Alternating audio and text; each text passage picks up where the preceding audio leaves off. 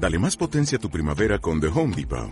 Obtén una potencia similar a la de la gasolina para podar, recortar y soplar con el sistema OnePlus de 18 voltios de Ryobi desde solo 89 dólares. Potencia para podar un tercio de un acre con una carga. Potencia para recortar el césped que dura hasta dos horas. Y fuerza de soplado de 110 millas por hora. Todo con una batería intercambiable. Llévate el sistema inalámbrico OnePlus de 18 voltios de Ryobi. Solo en The Home Depot. Haces más. Logras más.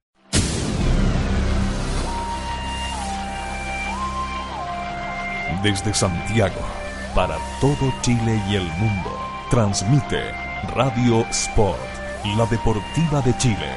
Te conecta hoy.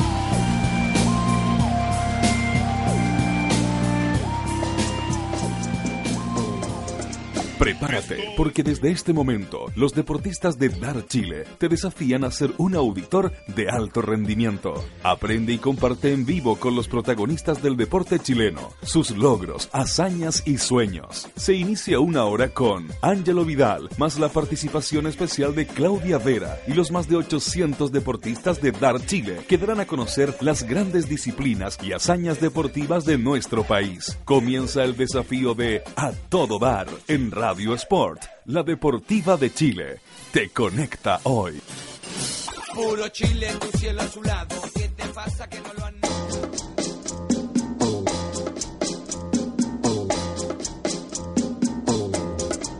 Esto es Chile.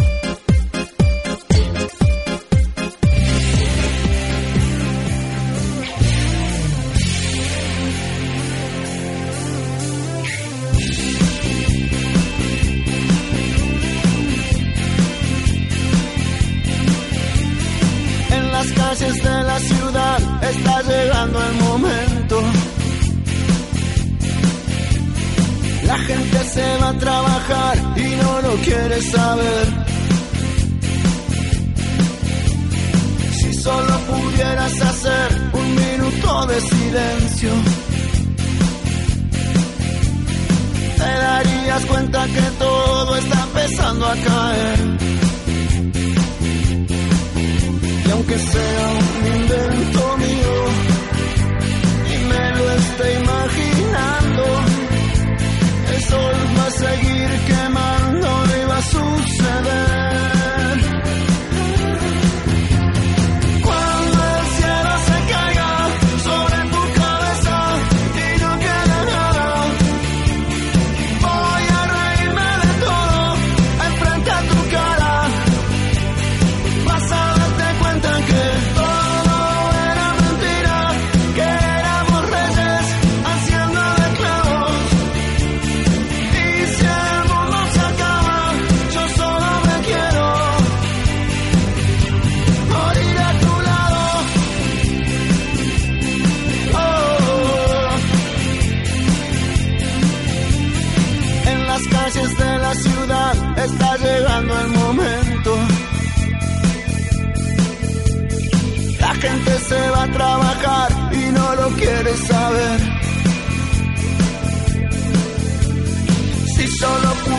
Hacer un minuto de silencio,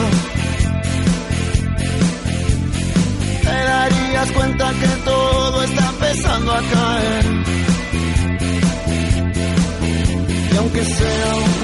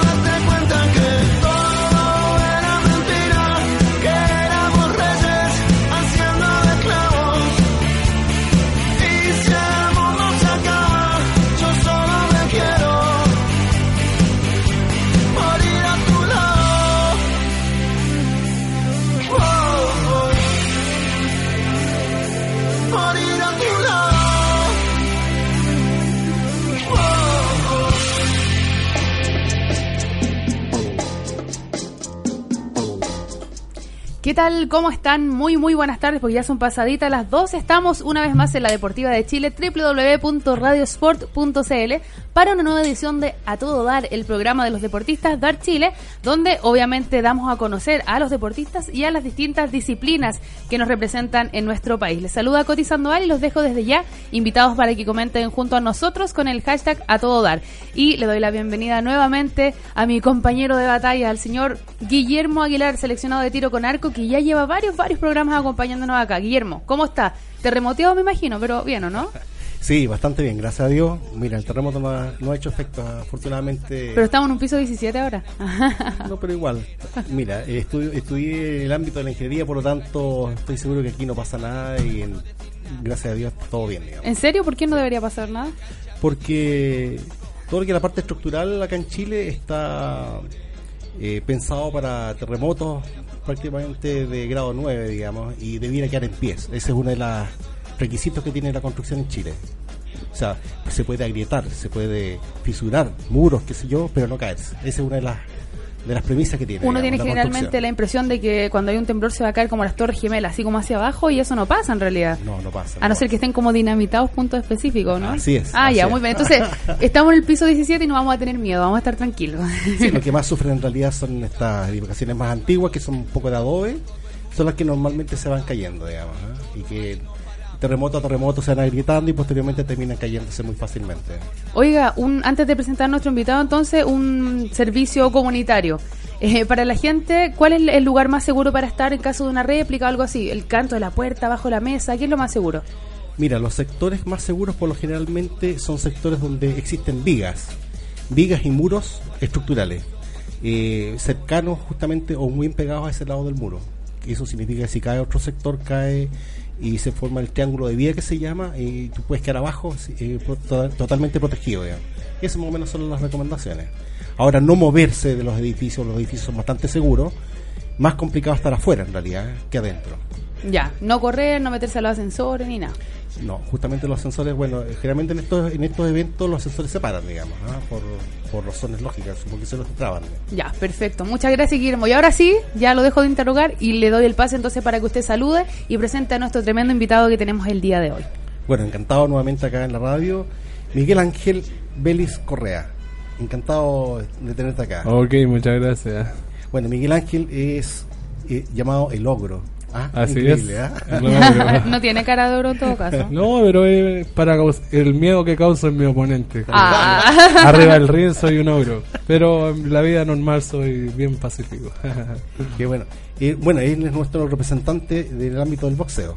Así es. Cuéntanos un poquito de la historia tuya, digamos, de cuándo partiste, eh, por qué razón entraste al boxeo. Un poco, esa, esa parte nos interesa muchísimo. Bueno, yo partí allá en Talca y fue por un ámbito más que nada de salud, porque yo era bastante gordito y quería hacer un deporte. Ya. ¿Entendés? Y una vez que comencé a... ¿Qué edad tenías ahí? 16 años. 16 años. Sí, ahí comencé y me fascinó, de ahí no, no paré nunca de entrenar. Entonces, una vez que eh, salí, salí campeón na- nacional juvenil, después el otro año fui al campeonato adulto, también fui, después me llamaron a la selección, entonces ahí siempre tuve la traba igual porque también estudié en la, en la universidad, universidad? en la. Universidad de Ingeniería en Ejecución Informática. ¿Terminaste el estudio terminé el estudio, Ah, sí. fantástico. Entonces estaba haciendo las dos cosas. Ya. Y una vez que ya terminé mi carrera, que eso fue el año 2012, ya terminé todo. El 2013 me dediqué de lleno y ahora es donde me han visto ya con mayores resultados. Cuéntame, ¿cuándo saliste de la universidad? El año 2013. 2013. O sea, 2012, perdón. 2012. O sea, 2012. tienes varios años que están parados en la universidad, o sea, los trabajos... La ¿cómo verdad es que la, iba, la iba aplazando por el asunto de que viajaba a Santiago a entrenar y tenía algunos ramos, otro- otros días faltaba. Entonces se me aplazó mucho, había ramos que no los podía tomar por el mismo asunto para poder entrenar. Pero el año 2012 dije, no, me, me salí del boxeo para... O sea, del alto rendimiento, porque yo entrenaba ya en Talca, igual del alto rendimiento me salí para poder terminar todos mis ramos. Y dicho y hecho, terminé el 2012. ¿Te en- titulaste ya? Me titulé el Ah, 2013, fantástico. se demora ese proceso y la titulación fue el 2013, pero ¿Cuántos ya tenía tiene? todo listo. ¿Yo? ¿Ah? 26. Acá Ah, hace poquito cumplí 26. Entonces ahí terminé mi carrera y ahora ya estoy dedicado solamente a entrenar. So- O sea, y no has, no has hecho la práctica final. hice ¿no la práctica, hice ¿y todo, todo, tengo todo. Ya, ¿Y no has trabajado en el ámbito No, no he trabajado, Ah, porque me fui por la pasión, fue lo que más me gusta. O sea, igual me gusta la ingeniería, pero eso puede esperar, porque el deporte no puede esperar. Ahora, Pero ya tienes lo básico, que es la parte importante para tu mi profesional futura, digamos. ¿ah? Que te va a asegurar un futuro mejor. No, eso es muy bueno, digamos, de todas maneras. Y en todo caso, ingeniería no es cualquier carrera. O sea, No, pues, me no. gusta también que los deportistas cuenten eso porque desde Porque hace se algunos... puede, Claro, se puede, claro. se puede y además porque siempre la mayoría de la gente ha estado como ese mito de que eres deportista, entonces eres tonto, eres cabeza de músculo, no, no te da para estudiar. Sí, es como bien. lo típico que se piensa. Y fíjate que es al revés, ¿ah? O sea, teóricamente y ahora analíticamente que se han realizado los últimos estudios, se determina de que la gran parte de la inteligencia motriz, digamos, física, también va de la mano a la inteligencia intelectual, posteriormente. Por lo tanto, no es menor, digamos. ¿ah? Así que me parece muy bien.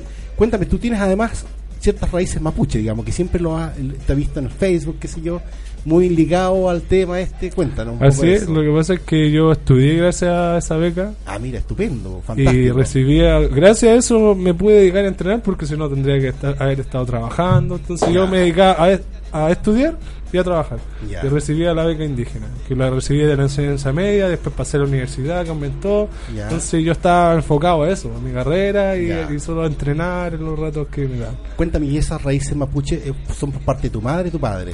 De las dos, oiga, Ah, dos. lo que pasa es que, bueno, Belis Correa me apellido y no, eso no son, no son mapuches. Lo que pasa Sí, es que mi justamente. abuelo, ¿Ya? mi abuelo, uno era Belis Calquín, Calquín es- Calquine, sí. y de parte de mi mamá era, era Correa, Carbubianca mi abuelo. Entonces por los dos lados tenía raíces y eso me permitió estudiar con la beca. Igual hay varios deportistas que, que yo he visto como que le hacen harto honor a sus raíces. No sé si ustedes se acuerdan en los Ojo de Sur. la, esta niña, la Daniela Lepín, Que cuando, cuando ganó medalla también salió con la bandera mapuche. La Gaby Bruna también de La karate. Bruna, sí, también karate, salió con la bandera y dedicándole al, al pueblo mapuche. ¿Qué se siente cuando se ve como esa identificación de los Sí, deportistas? con- genial, o sea, mucho se tiene como un poco aislado ese tema, pero yo creo que hay va- varios deportistas que están representando al país con esa etnia, entonces hay que sentir orgullo de las raíces de uno, sí, porque en nosotros está, ahora que somos jóvenes, en que más adelante podamos traspasar eso a nuestros hijos, a nuestros nietos, para que no se pierda la identidad del- de nuestro pueblo. Así es. Cuéntame, ¿qué piensas ahora con los conflictos mapuches que hay en el sur? Porque también, de alguna u otra forma, a uno le llega, digamos, al estar comprometido. ¿Qué, qué pasa con él? ¿Qué- qué- Mm. ¿Cuál es tu sentir al respecto? Mi sentir, bueno, ojalá que se arregle porque igual es, es complicado ese tema, o sea, yo no podría estar en contra del Estado en contra de los mapuches, o sea, ojalá se encuentre una alianza, si esto debe ser unido, nosotros venimos, nosotros somos las raíces mapuche y Chile tiene esas raíces, entonces, ¿cómo se va a estar peleando con eso? O sea, yo creo que se puede llegar a un acuerdo, ¿entiendes? O sea, ojalá que todo salga bien de esto. Yo creo que el deporte puede ser un- un- una forma de poder hacer alianza. ¿no te Así es, o sea, el deporte une todo, o sea, la alegría de ganar una medalla en el extranjero, eso le llega a todo el país. El país es el que se hace conocido afuera, entonces, y eso no involucra a todo. Eh, cuéntame, mira, yo he sabido que has tenido varias entrevistas en la radio, en la televisión, en varios medios, digamos. ¿ah? Sí. Y estás como hijo ilustre de Talca, ¿no? Cuéntame. Ah, hijo ilustre, ojalá, no sé. La verdad es que me han premiado Estamos- haciendo un llamado, entonces, ¿ah? Ojalá que tenga más. Pero la verdad es que desde antes de, bueno, de todos estos logros, ya la municipalidad me está ayudando, no con muchas cosas, sino con lo que se puede, porque la verdad es que dinero así como en efectivo que me puedan dar a mí, no, pero siempre me están ayudando con cuanto a los suplementos, con la ropa, comprar cosas, implementos, de, entonces eso se agradece mucho que la, y que y yo represento a la ciudad de Talca. Así que- Cuéntame, dentro de tu familia, ¿tú eres casado? Eh, ¿Tienes pareja? Ahora estoy soltero. Pasando el dato.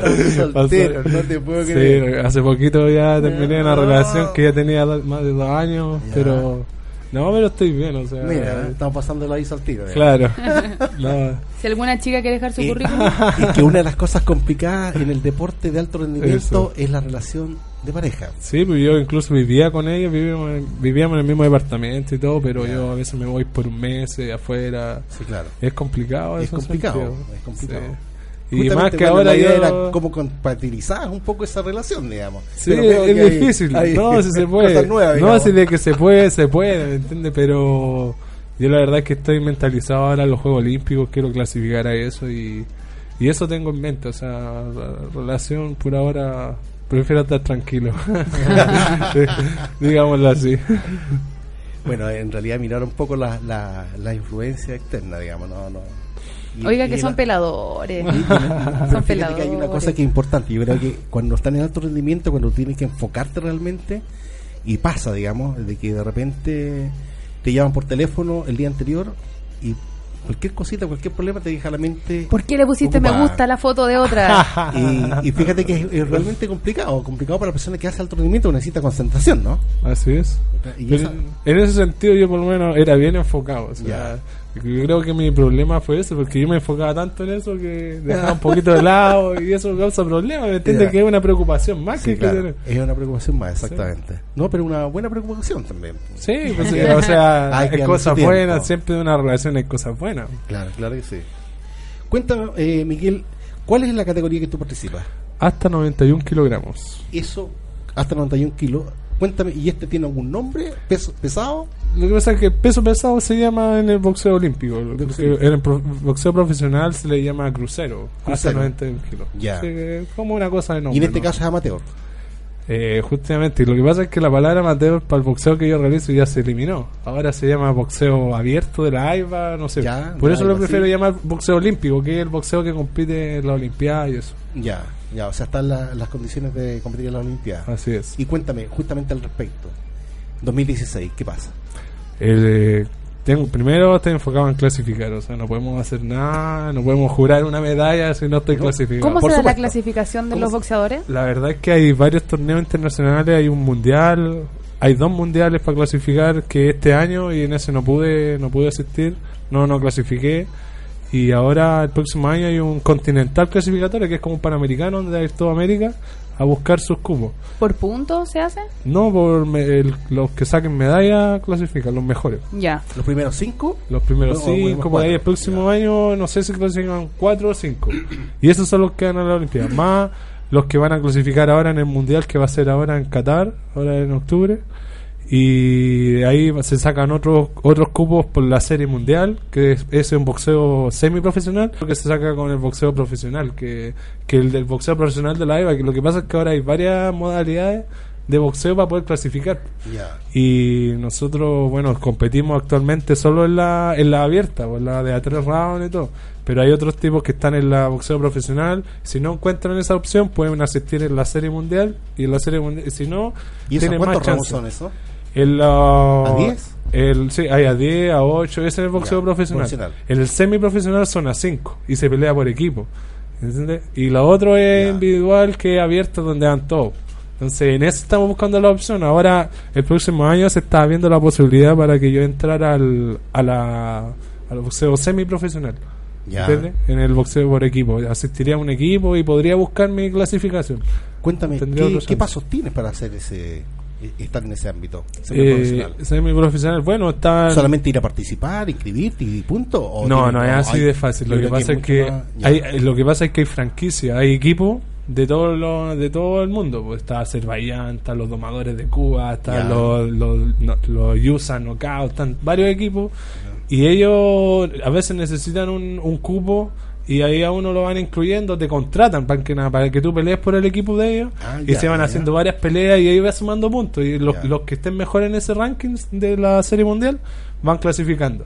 Y los, los que no pueden asistir al boxeo abierto y ahí pueden buscarse otra posibilidad, ¿me entiendes? Cuéntame, ¿y eso, ese boxeo ya es un boxeo pagado, digamos? O sea, que también te pagan por pelea o cosas Así es, es más, claro, te Ah, pagan por pelea. Ahí viene la parte profesional, digamos, porque es pagado, ¿no? El, claro, es el semiprofesional, te pagan también, por cada pelea y todo. Y en el, claro, en la APB, en el boxeo profesional, ahí te pagan mucho más. Pues todos tienen un, tienen un, ¿cómo se llama? Como una base, Una que lo maneja la AIBA, la As- Asociación Internacional de Boxeo, es la que maneja todos esos montos y, y además la federación te tiene que estar ahí manejando y todo eso. Entonces no, no es como un boxeo tan tan rentado en el que se busca más fama, más popularidad, sino que todos tienen un piso, todo es como está bien determinado a nivel internacional.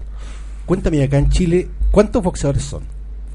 Eh, ¿La selección, dice usted? No, todos. Habla- hablemos de federación, la federación de Oh, es que, bueno, acá hay hartas Y por supuesto que compiten, digamos, porque no, no sacamos nada, porque mucha gente lo puede hacer por hobby, digamos. Sí, o sea, de los que campeonatos... compite, que van a competencia en forma normal o- y que van a buscar cupos también para la selección. Mire, La verdad es que ahora el boxeo se ha masificado más y em- han llegado varios muchachos al- a los campeonatos nacionales, ha, ha llegado bastante gente. Pero los que realmente nosotros estamos enfocados en entrenar así día a día en el alto rendimiento, somos somos seis hasta el momento, así que estamos ¿ah? complicados. Seis y hay unos otros que están entrando y saliendo, tratando de buscarse su cupo. Ya. Pero ese es como el, el grupo que nosotros hemos formado con más tiempo, con años, porque han llegado muchachos, han estado unos meses y se tienen que ir porque como no se gana dinero, hay que estar ahí bien... Solventando todo, digamos. Así es, entonces... Julio Álamos es uno de tus compañeros, ¿no? Así es, Julio Álamo también, él está estudiando y todo, la verdad es que varios están estudiando, están buscando la manera de solventarse, porque es muy difícil comenzar a ganar dinero, o sea, entrar al Prodar es lo, es lo difícil. A mí me costó muchísimo entrar a ganar el Prodar. Bueno, ahora ya estamos listos. Ahora digamos. estoy ya estoy asegurado, Medalla entonces, bronce, ahora tengo que, claro, tengo que ir Ah. manteniendo. Pero entiendo que todavía no se actualiza tu subida de categoría. Así, o sea, creo que me fue a hablar a la federación y le dijeron que ahora en el próximo mes debería llegarme. Me debería subir la, La categoría. la categoría por la medalla de bronce en los Juegos Panamericanos. Críticas a la federación de boxeo. Uf. Nos faltaría programa, decís claro, estaría programa. No, lo que pasa es que yo lo que he visto han, han tratado de hacer todo lo posible. Se han hecho cosas malas, o sea, en el sentido de que han- hay chicos que tienen todas las condiciones de poder eh, estar en la selección y va y los tienen que sacarlos porque no pueden te- mantenerlos, siendo que la federación tiene un espacio propio donde se puede alojar boxeadores, se podría tener hasta 30, 20 boxeadores, pero la federación no los puede tener. ¿Dónde No, es eso? En Chiloé, allá en San Miguel Claro. y, y no los puede tener, o sea, no tienen la forma de de, Solventar. de solventarlo, o sea, pueden tenerlo alojado, pero de dónde comen y todas esas cosas y, y trasladarlo al CAR y todas esas cosas. Se pueden hacer, o sea, ojalá fuera esa la prioridad, tener más boxeadores, porque nosotros O sea, necesitamos falta proyecto ahí, digamos. Falta proyecto para incluir un poco ese tema. ¿no? Así es, o sea, ese, ese le diría que la prioridad de la selección, o sea, si no hay selección, no hay no puede haber chicos que estén compitiendo afuera, en extranjero. O sea, en, en esta ocasión fuimos dos solamente a Toronto, ¿me entiendes? Y para clasificar fuimos seis. Imagínense si hubiésemos ido los diez. Podríamos haber tenido más chance Más de clasificar y supuesto. más opciones de medalla, ¿me entiendes? Correcto. Entonces, eso es lo que debería agrandarse más el equipo. Bueno, ahí se entiende un poco la razón por la cual después de 20 años se logra una medalla en un Panamericano. En este caso eres tú. Imagínense, 20 porque. Esas son las razones en parte, ¿no? Antiguamente creo que mandaban con suerte a un boxeador al clasificar y no clasificaba. Entonces, ahora, bueno, el Comité Olímpico, desde que trajo al profesor Jesús Martínez, eh, las cosas ya se han ido arreglando, ya han tenido, no, se han enfocado más en nosotros. ¿Desde cuándo está Jesús Martínez? Del año 2011, a mediados del año 2011. Ya, y antes no tenían nada, o sea, había Había un entrenador chileno que hacía lo que podía, estaba con un boxeador, la federación le traía uno, teníamos un solo cupo en el CAR, era poco el... Entonces ahora ya ahora hay- se ha aumentado un poquito más, ahora hay cuatro que están en el CAR. Ya. Entonces así, pues, ojalá que llegue a 10 en el CAR. Cuéntame, ¿dónde entrenan? En el CAR en las mañanas y el por las tardes en el SEO. Son los ah, y- pero en el CAR es preparación física, trabajo de pesa, trabajo... todo eso físico, correr, trágico que- y las Trágico, pesas. mira. No, eso es, pero Es pesado. eh, no, y aparte con el profesor cubano nos tiene ahí corriendo kilómetros, haciendo rigor morte, ah, hay un montón de cosas ahí.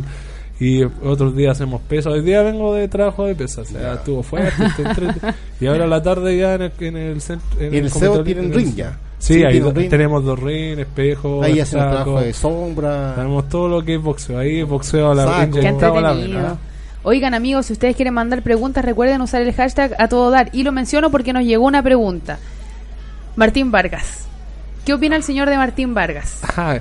Bueno, Martín Vargas eh, es como un ídolo para el boxeo chileno y para mí yo lo, lo- yo lo admiro por el, el hecho, por lo que logró hacer, ¿me entiendes?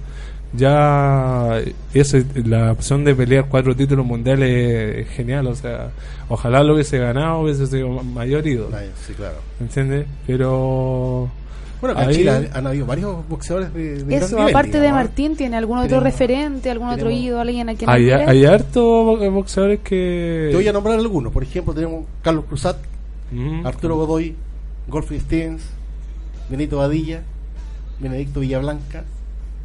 Y la última que está saliendo ahora, una mujer, ¿cierto? La Crespita Carolina, digamos. Así es, o sea, De esos que yo te he nombrado, ¿cuál te da, no sé, mire, más, yo lo que... llega más, digamos? Dentro del ámbito llega- nacional, por supuesto, porque te voy a nombrar otros a nivel internacional. Ujú. Del ámbito nacional, bueno, Carlos Cruzal logró ser campeón mundial, claro, o sea, exactamente. logró ser, bueno, la Crespita logró también ser campeona mundial y, o sea, hay harto, hay harto donde reflejarse, pero Benedicto Villablanca fue campeón mundial por un par de semanas. un par de semanas, pero la verdad es que de los boxeadores antiguos yo no podría hablar mucho porque yo no lo- no hay tanto registro de Sí, videos. yo poco. cuando empecé a entrenar veía boxeadores de- del ámbito mundial y esas cosas, entonces yo me crié con eso, con ese referente. Ali, ¿qué te dice? Claro, ¿me entiendes? Yo veía videos de, De él, él, claro. de, de él aprendía varias cosas, veía todo lo que es de- referente a todo Mike Tyson, que como Ya, mi ajá. lo que más me gusta. Sonny Liston. Claro, Sonny Ah. Joe, eh, Joe Fraser, hay un montón de esos boxeadores, Sugar Ray Leonard, Ajá. que entonces uno siempre tenía esa referencia. ¿Entiendes? Hay harto referencia y, y bueno, y del ámbito nacional, como decía, Carlos Cruzada pelea, peleó en mi misma categoría, entonces Ya. también don Ricardo Araneda, que obtuvo la medalla de plata, la última medalla de plata sí. por el boxeo, entonces Ajá. esos referentes igual yo lo, lo admiro, por eso. Cuéntame, y, y cuando tú partiste, te fue un referente así como para seguir trabajando en ese ámbito? ¿Algo has copiado de la parte técnica que tú realizas propiamente tal o no? ¿Alguno Eh, de ellos? ¿Has sacado alguno algún del ámbito nacional? o- de- del ámbito nacional o internacional, digamos? Yo, No sé. es que lo que pasa es que en el ámbito nacional, cuando yo partí, no había mucho video, como le decía. Ya. YouTube, YouTube no tenía ni, Sí, ni claro. video de nada y tenía con suerte. Yo veía, alcanzaba a ver de, claro, de Sugar Ray, de Mike Tyson. Entonces, mi referente para crecer fue eso. Ya. De, yo, lo que sí escuchaba mucho a mis entrenadores que me hablaban de los boxeadores, Ya. como Julio Gómez, como todos esos antiguos. Oye, ¿y en, en este momento no usan estos videos para trabajar? Eh, o sea, ahora ahora hay mucho más material. o sí, sea, sí. Pero no lo usan prácticamente o, o no? Lo que pasa es que uno, de fanatismo, uno logra ver, ve harto video. de- Ah, porque a uno le gusta el boxeo Ah, y e el no investiga. lo hace, no hace un trabajo. Lo que, lo que pasa es que el boxeo es, de- es solo a tres rounds. Entonces, tu oponente, tú nunca sabes con qué te va a tocar. O sea, tú con suerte ya tienes una referencia, lo viste en un campeonato, ya ahí sabemos cómo pelea, pero aquí hay que dejarlo todo en tres rounds. Ya. No hay que guardarse nada. En cambio, Claro. en boxeo profesional existe más eso Más- de estudio, más de ver a tu sí. oponente. Los primeros rounds le voy a trabajar más abajo, pero después ya del quinto voy a retomar y ya en el después lo demuelo, ¿entiendes? Pero los campeonatos se van repitiendo también, los mismos entonces no uno va, guardando sus videos de sus peleas y tiene que ir estudiando, ah, este tipo me jodió por acá y yo Correcto. tengo que en lo mismo, ¿entiendes? Entonces es uno el que tiene que ir mejorando, no viendo tanto los errores de los oponentes, o sea, ve los detalles, ya, listo, hay que acabarlo. Ya. Pero es súper rápido, o sea, el estudio a lo más 30 a un minuto Y y, después hay que ganar el, el primer round, Claro. porque si no perdemos la pelea, perdimos primero, per- después está ahí menos peleado el segundo, el tercero hay que dejarlo. Entonces, la idea es ganar el primero, ganar el segundo y obviamente ganar el tercero, o sea, que Ahora ya vas a estar en la palestra, o sea, vas a estar en lo- con los videos de tus próximos oponentes, porque los que ganan generalmente son los que están los videos. ¿Ah, Por lo tanto, van a tener que estudiar también, digamos, va a ser un poco más complicado. Va a estar en el ojo Sí. ahí. Eh, sí, pues. Oiga. Guillermo y Miguel, momento de una pausa. Nos vamos a una Me vale. pausa y a la vuelta vamos a... Te voy a hacer tres preguntas que ha mandado la gente por redes sociales. Una relativa a lesiones, otra relativa a alimentación y otra que la vamos a dejar ahí. Después te la, te la contamos. Ya, así que nos vamos a una pausa Eh, y la volvemos. Puro Chile en tu cielo azulado. ¿Qué te la deportiva de Chile. Te conecta. ¿Quieres trabajar hoy. con nosotros y ganar dinero? Únete a nuestro team Decide Natural. Te entregamos tu kit y estás listo para comenzar a ganar dinero extra desde tu trabajo, con tus amigos y conocidos. Escríbenos a contacto arroba decidenatural.cl y sé parte de nuestro team Decide Natural.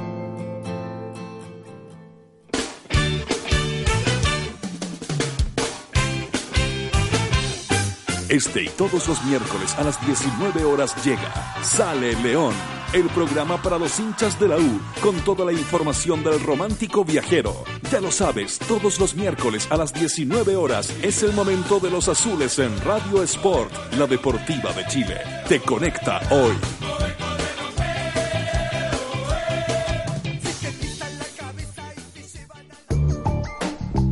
Casa Nueva Eventos. Entregamos soporte audiovisual para todo tipo de eventos, corporativos, seminarios, conferencias, charlas, sociales, matrimonios, cumpleaños, graduaciones, recreativos, premiaciones, tardes deportivas, zumba. Te asesoramos con nuestro sistema de sonido, iluminación, video proyección profesional. Realizamos pequeños y grandes eventos, reuniones, lanzamientos de productos, desfiles de moda, empresas, la tecnología al servicio de tus ideas. Casa Nueva Eventos. Visítanos en www.casanuevaeventos.cl.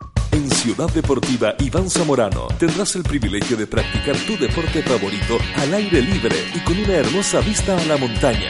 Ven con tu familia y amigos a disfrutar de nuestras instalaciones con estacionamiento privado y muchos beneficios pensados para ti. No dejes pasar esta oportunidad y visítanos en www.ivanzamorano.cl.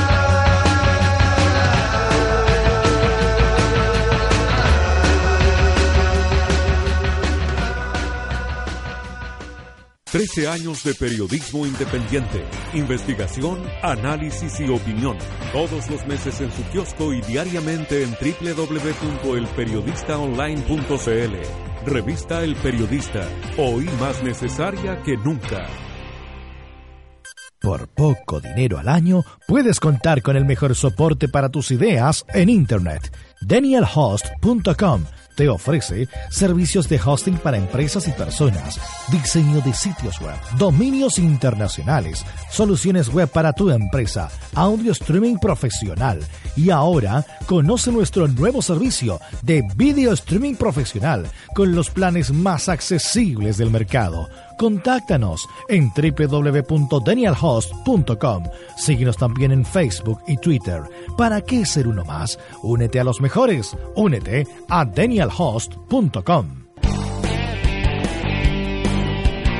El rugir de los motores ya llega a Radio Sport todos los martes a las 20 horas. Todas las novedades del motor sport, de la industria automotriz y de las dos ruedas en el programa Más Motor. Solo aquí en Radio Sport, la deportiva de Chile. Te conecta hoy.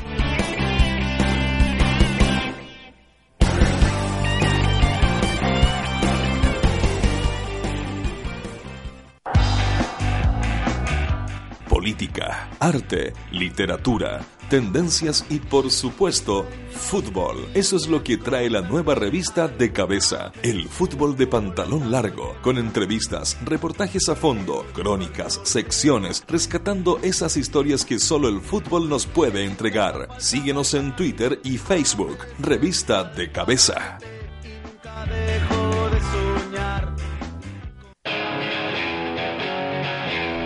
Sentimos tu adrenalina. Radio Sport, la deportiva de Chile, te conecta hoy.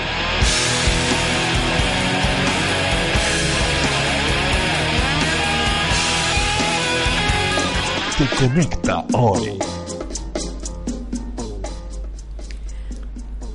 13 horas con 9 minutos y estamos de vuelta en la Deportiva de Chile a todo dar, el programa de los deportistas de Dar Chile. Recuerden que estamos con Miguel Vélez, el seleccionado de boxeo, quien además hizo historia en Toronto 2015, así que manden sus preguntitas en el hashtag a todo dar y Miguel, tú tenés Twitter también para que la gente te siga, ¿o no? Sí, Vélez Boxing, me Ya. siguen ahí. Tuitea poco, pero ya lo estamos retando. No, ya ahí vamos a empezar a tuitar más. Oye, te voy a tirar al tiro a los leones con una pregunta que te hicieron en Twitter. Chan Chan, fútbol. ¿Te gusta el fútbol? ¿No te gusta el fútbol? Mire, en cuanto al fútbol, no soy fanático. Ya. Ya. Veo los partidos de la selección solamente lo que me interesa, pero mm, lo que sí, lo que me gusta es que motiven a niños a hacer deporte. Eso es lo que más admiro, el que mueve mucha gente y eso es lo que más admirable del fútbol. o sea, Que mueve muchas masas. Eso es lo más admirable, pero yo fanático de así de equipo, no. ¿No, tenés ninguna Solo afinidad con ningún equipo? No, solo la selección de Chile es cuando me interesa ver los, los partidos. O sea, la no. Copa América estuviste feliz.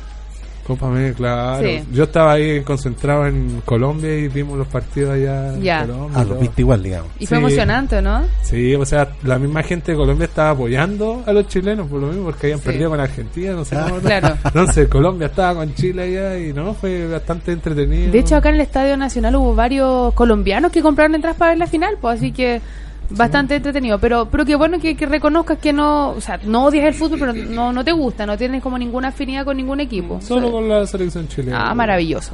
Don Guillermo. Mira, eh, vamos a pasar a, otro, a otros puntos, digamos. Eh, bueno, ya sabía que también te gusta la música. Ah, así es. Eh, O sea, mi, Y mi un pasión oculta, es, mi, es como lo que me hubiese gustado haber sido. ¿vale? ¿Cierto? Pero para eso eh, hay que tener ciertos dones. Pero cantáis, ¿o no?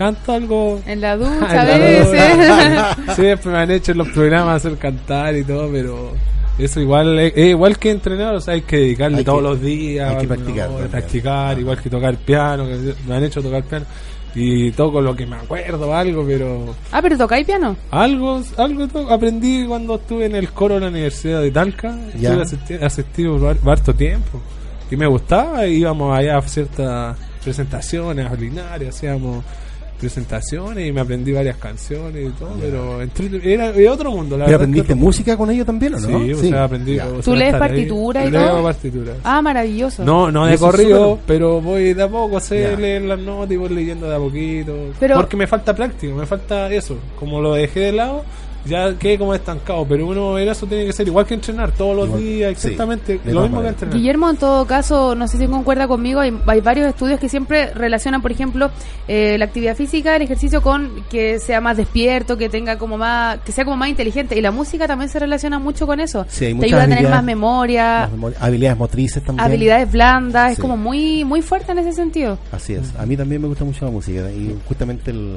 lo que es Es teclado. genial, pues otro, es otro mundo. Es otro mundo, exactamente. ¿Te vamos a Sí. hacer cantar después? No, no Ah, te vayas a escapar, sí, te vamos a hacer cantar, lo siento. Siempre me hacen cantar. ¿Algún artista voy. favorito? ¿Artista favorito de qué? Lady Gaga. Ah, de contemporáneo. Sí. Es que hay varios. A mí me encanta como Luis Miguel, ¿Ya? Juan Gabriel, me encanta cómo Ah, interpreta sus canciones, es lo espectacular el tipo como interpreta, eh, más romántico, Charlie Sa. Eh, Oye, Luis, Mi-. Miguel tiene vozarrón en todo caso, ese tipo, tiene Eh, muy buena voz. y O sea, por lo eso que veo música romántica. ¿eh? Eso es como lo popular, Ya, lo porque popular, a mí ya. me encanta la música docta, la clásica. Ya. Ahí se va en el ámbito Johann Sebastian Bach, que esa es mi pasión. Mira lo- qué bien. ¿Te eso gustaban lo- los Lelutier? ¿Ah? ¿Escuchaste alguna vez los Lelutier? Sí, sí lo he escuchado. ¿Sí? Ya, sí, porque a, a toda la gente que le gusta como ese tipo de música le gustan los Lelutier. Sí, se lo, lo ubico, pero me gusta más. Es que la música clásica oh, se divide en tantas en tantos periodos y todas esas Claro. cosas.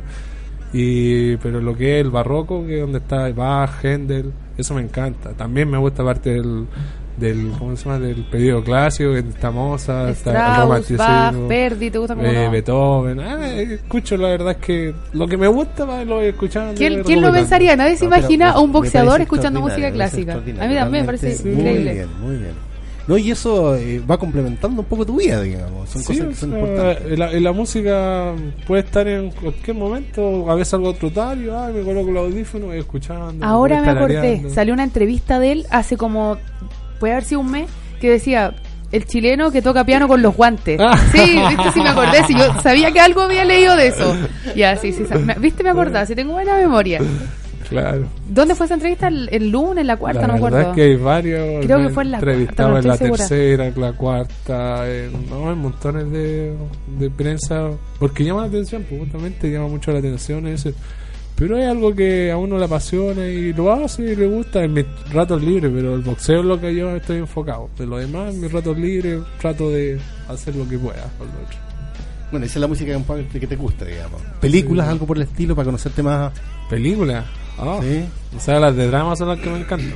Drama es lo que más me gusta y bueno, usted- quizás su, su, su pregunta va al área de Rocky y esas cosas. o ¿no? sea. sí, o sea, yo conocí el boxeo gracias a esa película porque porque el boxeo no se cuando yo estaba chico no se veía ni por la tele ni por ningún lado. O sea, ahí conocí que existía el boxeo gracias a esa película. Yo estaba muy chico y vi, oh, ese Ya. es el boxeo y Y eso te estimuló en parte para poder hacer Sí, la o sea, pero es, es curioso. ¿Sufriste si- bullying, bullying cuando eras más pequeño, no? No, la verdad es que como Porque siempre mucha gente como fui de las grande, artes marciales o de boxeo Ah. han sufrido bullying y debido a eso han, han ingresado en parte al... la verdad es que tuve igual la, la suerte o mis padres no me mandaron a un colegio de maleados, entonces los tipos, los chicos eran bien calmaditos, colegio bien piola.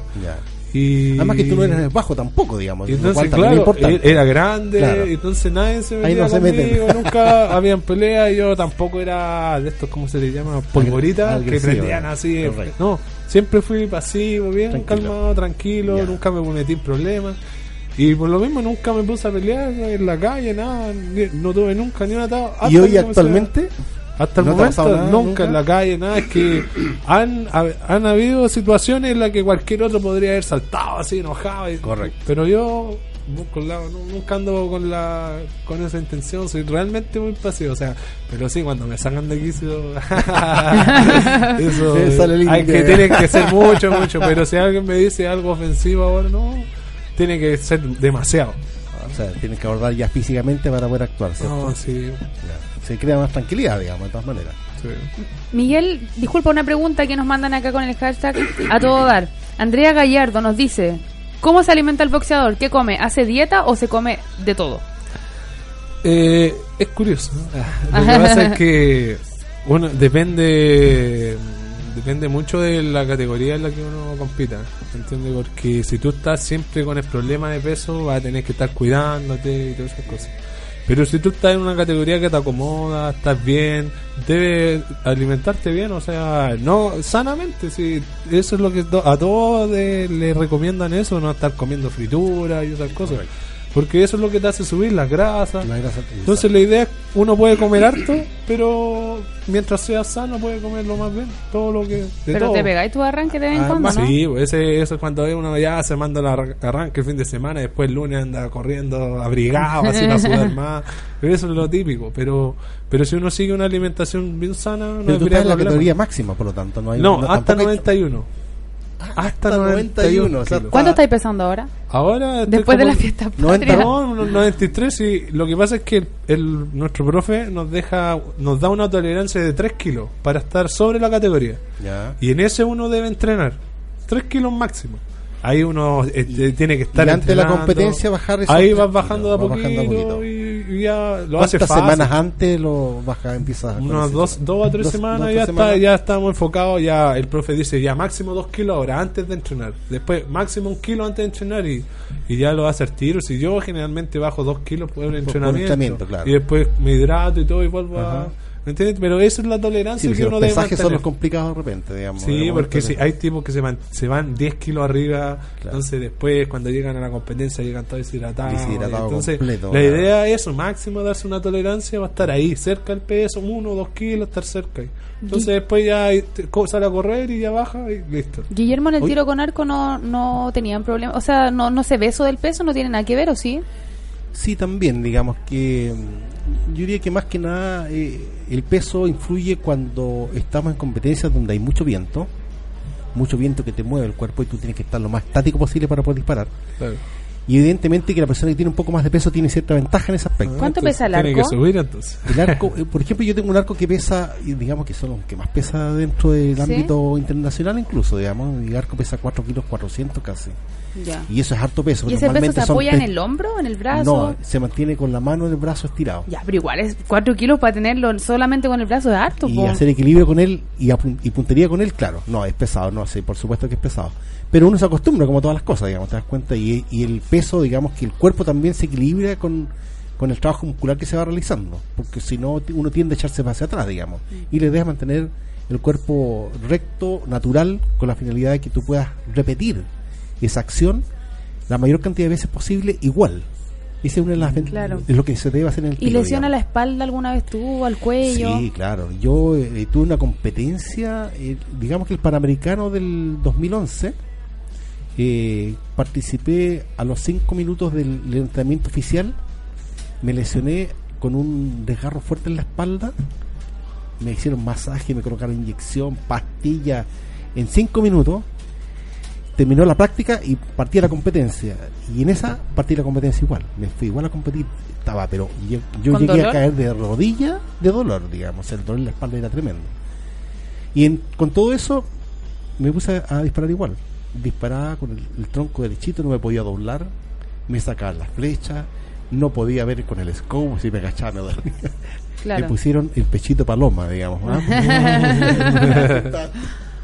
no, fue horrible. Y bueno, y me fui y saqué medalla de bronce en ese campeonato. Fue Ah, imagínate si no hubiera estado lesionado, estaríamos con No, medalla de oro. Sí, me fue bastante bien. Ay, qué bueno, Miguel. ¿Y tú alguna lesión? Sí. Ya, tenido- cuenta, a ver. La verdad es que, bueno, uno como boxeador siempre está con dolor en las manos o aparece uno que otro dolor, pero la- una lesión que tuve muy grave fue el, el 2014, el, campeonato Copa del Pacífico. En ese, la semifinal, me lesioné a mitad de pelea. Y. ¿Qué parte te lesionaste? No, la mano. Ah, Aquí la tengo- mano. la mano. La mano derecha y te- seguí peleando. te Seguí peleando por y, supuesto. y seguí, le di y le di y, terminé- y gané la pelea. Me bajé del ring y veo estaba Te fuiste a gritar afuera. Hincha la mano, Pero dicen que el león herido pelea mejor, es más feroz, ¿no? Claro. Depende de la lesión. Saliste a llorar. La verdad es que después cuando llegué me preocupé. Cuando llegué al camarín me traté de sacar la camiseta y no podía. O sea, oh, fue un dolor inmenso. Ya, yo dije, fue un esguince. Ya, después como a los tres días más me tocaba pelear la final. Pues entonces... Y yo hice todo para que me bajó. Y me bajó la hinchazón. Dije, ah, esto es como algo más leve, ¿no? Me la doblé, no sé. Y peleé la final con eso. La, no, la, no sacaba mucho la derecha, pero sacaba más con la izquierda y hice todo. Y gané, y gané el campeonato y saqué medalla de oro. Ya, mira. Pero Ah, llegué buenísimo. a Chile y fui al me fu- y llegué- fui al, a la mutual, porque ahí donde nos atienden. Y no me dijo, hay que operar. No, Esto era fractura así. era tenía- fractura. Tenía Puta. destrozado en la base del primer metacarpiano del de acá. La tenía destrozado. O sea, ¿Cómo peleaste entonces? Peleé así, yo no me di cuenta, yo seguí peleando. ¿Y cómo fue el golpe que te produjo eso? Porque eso Claro, así como pega- pegaste lo que pasa es que yo peleé, con, peleé, peleé de lado y peleé Ah. con un negro de República Dominicana. y él parece que tenía la cabeza muy Era duro el negro. y, y lo otro que los guantes estaban malísimos. Sí, yo tomé el guante, se sentía raro y pegué con el guante malo. Todo eso influye igual. Pero ese guante, eh, ¿te lo pasan allá? Sí, porque todos te los pasan allá. Y en ese campeonato los guantes estaban malos. ¿Qué peso tienen los guantes? Porque son también son es parte de la normativa, digamos. Ya, eh, bueno, las- los guantes, los que yo compito son de 12 onzas. 12 onzas. O sea, todos tienen que tener 12 onzas. no es que tú nomás, digamos. de, todos. de 69 kilos hacia arriba son de 12 y Ya. los de 64 hacia abajo son de 10. Un poquito más chicos los de categoría más baja.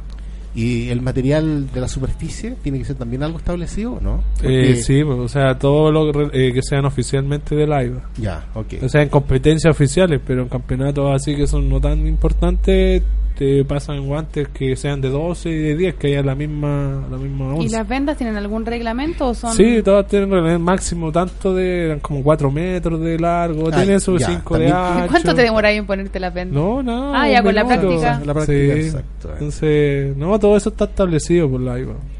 Cuéntame, cuando se produce una partición de la ceja o de la cara, le colocan un material que lo sella muy rápidamente. Cuéntame, ¿qué es lo que es? La gotita. No, La gotita. no, la verdad es que en eso no se puede. Bueno, se está peleando y te hacen un corte eh, grave, o sea, te llevan a, a la esquina. Si la, la herida es muy profunda, se termina el combate. o Sí, sea, claro. Pero si ya está ahí, va al rincón y tu entrenador tiene que ver cómo te aprieta, Como te que pone congelan hielo, un poco más, te ponen congela, te ponen sector, vaselina. digamos, ¿no? La vaselina es lo único que se puede usar en la esquina, Ya. o sea, no. O sea, en boxeo profesional se ha visto de que usan otros implementos y todo, pero en el boxeo olímpico no se puede llevar no nada puede. más que vaselina y agua. Ya. O sea, no puedes darle otro tipo de, de cosas. ¿Están normados también los zapatos o no? ¿Ah? Los zapatos están normados la altura de la faja del cinturón. Eh, el la faja del cinturón debe ser blanca Ya. y uno debe pelear con el color de la esquina que va roja o azul Ya. y tiene que ser toda roja o toda azul o Ya. sea en el panamericano tuve ese problema que eh, yo tenía el logo atrás del Team Chile y no me dejaron pelear por eso. Entonces me di vuelta la camiseta que no tenía nada, tenía y nada. así que peleé con eso. ¿Y no te molestó el, el no, logo, no? sí, Ah, no, no molesto nada, sí, pero eh, igual estéticamente se veía mal, o sea, la polera sin envío, no salía Chile atrás, no decía nada. Ya. O sea, peleé como si fuese cualquier otro, pero bueno, ya son cosas del deporte. Ahora ya me mandé a hacer un equipo que esté más ad hoc ahora las cosas. Cuéntame la emoción que sentiste cuando ganaste la medalla. Ah, Porque ¿Tú lo esperabas? o Hoy no lo estábamos todos viendo. Yo me acuerdo que ¿En estaba en? Viña viendo la tele, era, pero era tarde. Fue acá como Ah. tipo nueve y media, diez de la noche. O un Sí. poco más tarde quizás. Como las 8 parece que fue, ¿no? No, sí fue como Sí, tarde. o sea, justo en horario prime, o sea, donde todos estaban pendientes Miguel, ¿sabes que estaba, yo estaba en una pizzería?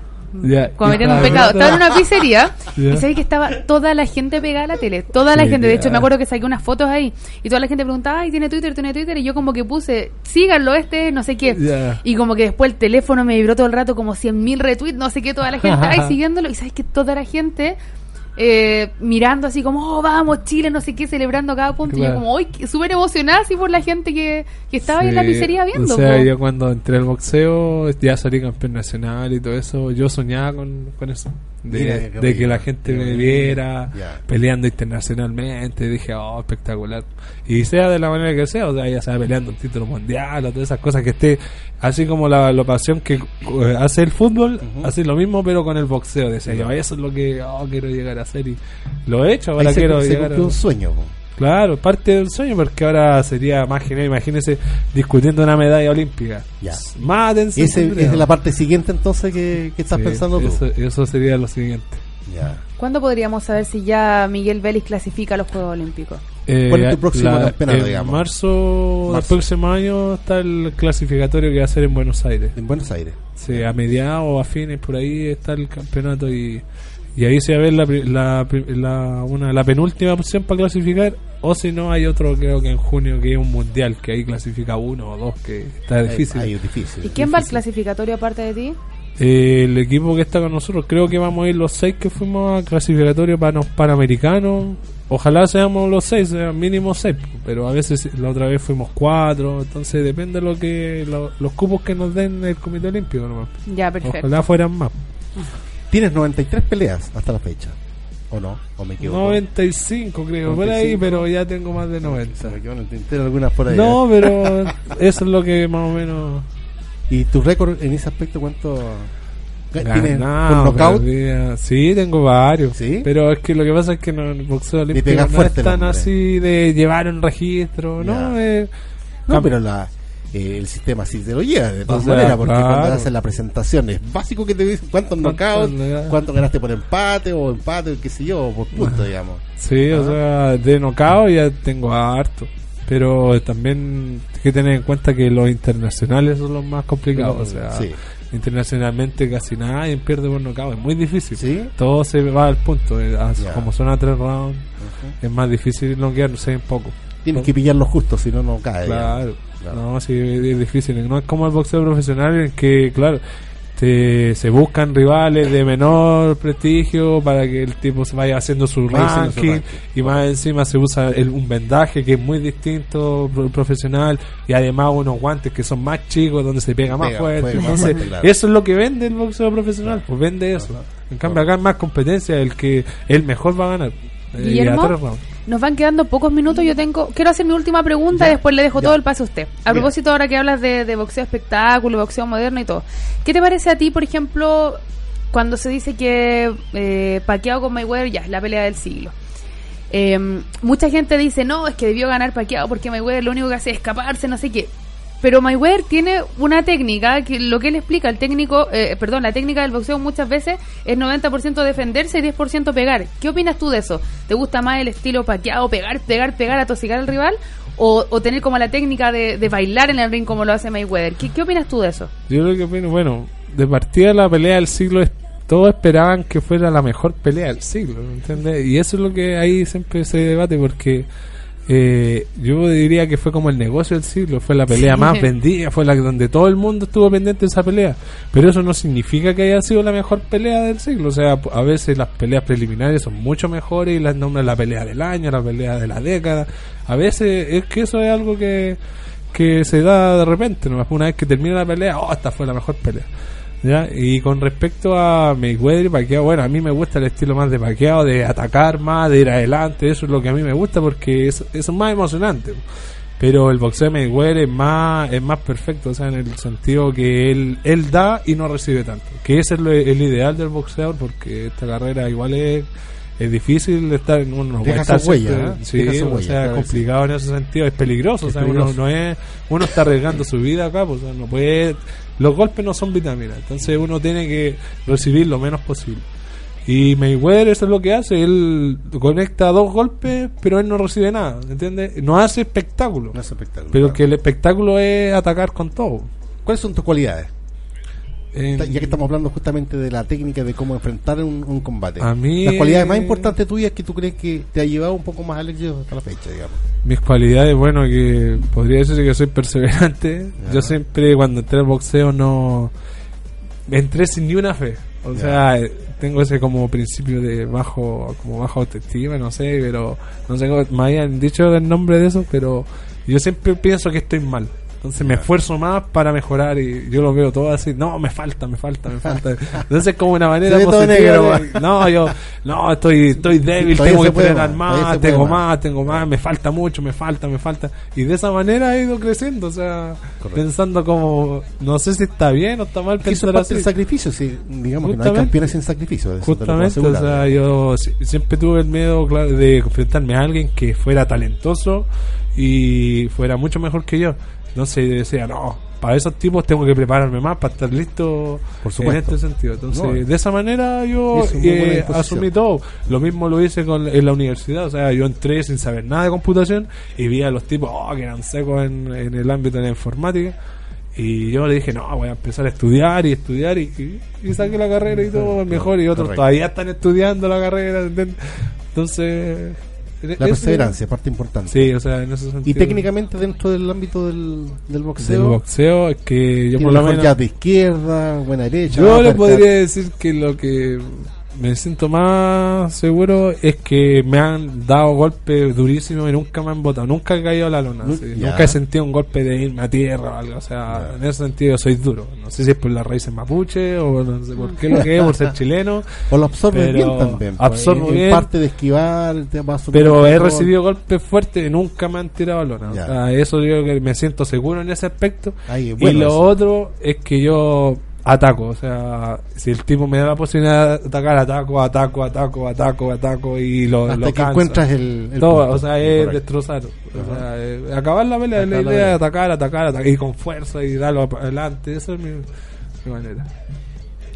Tenemos que comenzar a despedir. ¿Quiere mandar saludos? ¿Quiere decir algo? ¿Mandar algún recado? ¿Algún minuto de confianza? Bueno, sí, para contactarme, Twitter, Belly Boxing, tengo Instagram, Belly Boxing, tengo página de face, page de Facebook. Mira, se me queda un punto importante que a lo mejor te puede ayudar. Eh, ¿Qué tipo de apoyo tienes hoy actualmente? Hoy en día, bueno, mi imagen está siendo manejada por medios internacionales. Ya. Y hay la empresa para que me puedan contactar o me mandan un WhatsApp a mí o que sea un, a mis páginas, un mensaje, Ya. lo que sea, pero eh, es la empresa que me está moviendo, me está buscando auspicio, me está manejando en ese sentido. Ah, fantástico. ¿Qué tipo de apoyo necesitas hoy?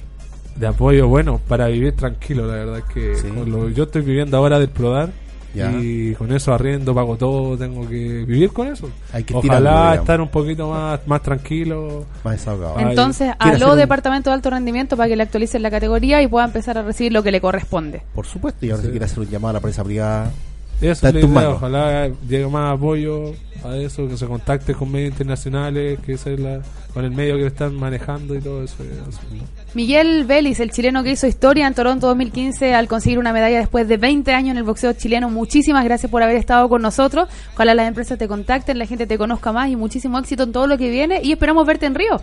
Sí, esa es la idea. Muchísimas gracias. Guillermo. muchas gracias, muchas gracias. No, bueno, gracias a ya lo dijiste todo ya, así que muchas gracias por estar con nosotros y compartir, pues, compartir tu historia, compartir esa resiliencia que tú tienes con, con el trabajo que tú has has podido realizar, así que te felicitamos. No, muchas gracias a Te esperamos en la invitación. 2016 de todas Esa es la idea. ¿ah? Pues estamos trabajando para eso. Bien, pues. Y a todos ustedes amigos, gracias por la sintonía. Esto fue un nuevo episodio de A Todo Dar, el programa de los deportistas en Radio Sport, la deportiva de Chile. Chau. Los chilenos no multiplicamos, hay un problema. Compartiste durante una hora junto a los protagonistas del deporte chileno y aceptaste el desafío de ser un auditor de alto rendimiento, porque el deporte chileno se vive junto a Ángelo Vidal y los seleccionados chilenos de más de 30 disciplinas deportivas. La próxima semana, los deportistas de Dar Chile vuelven para invitarte a conocer y aprender sobre sus logros, hazañas y sueños en A Todo Dar, en Radio Sport, la deportiva de Chile. Te conecta hoy.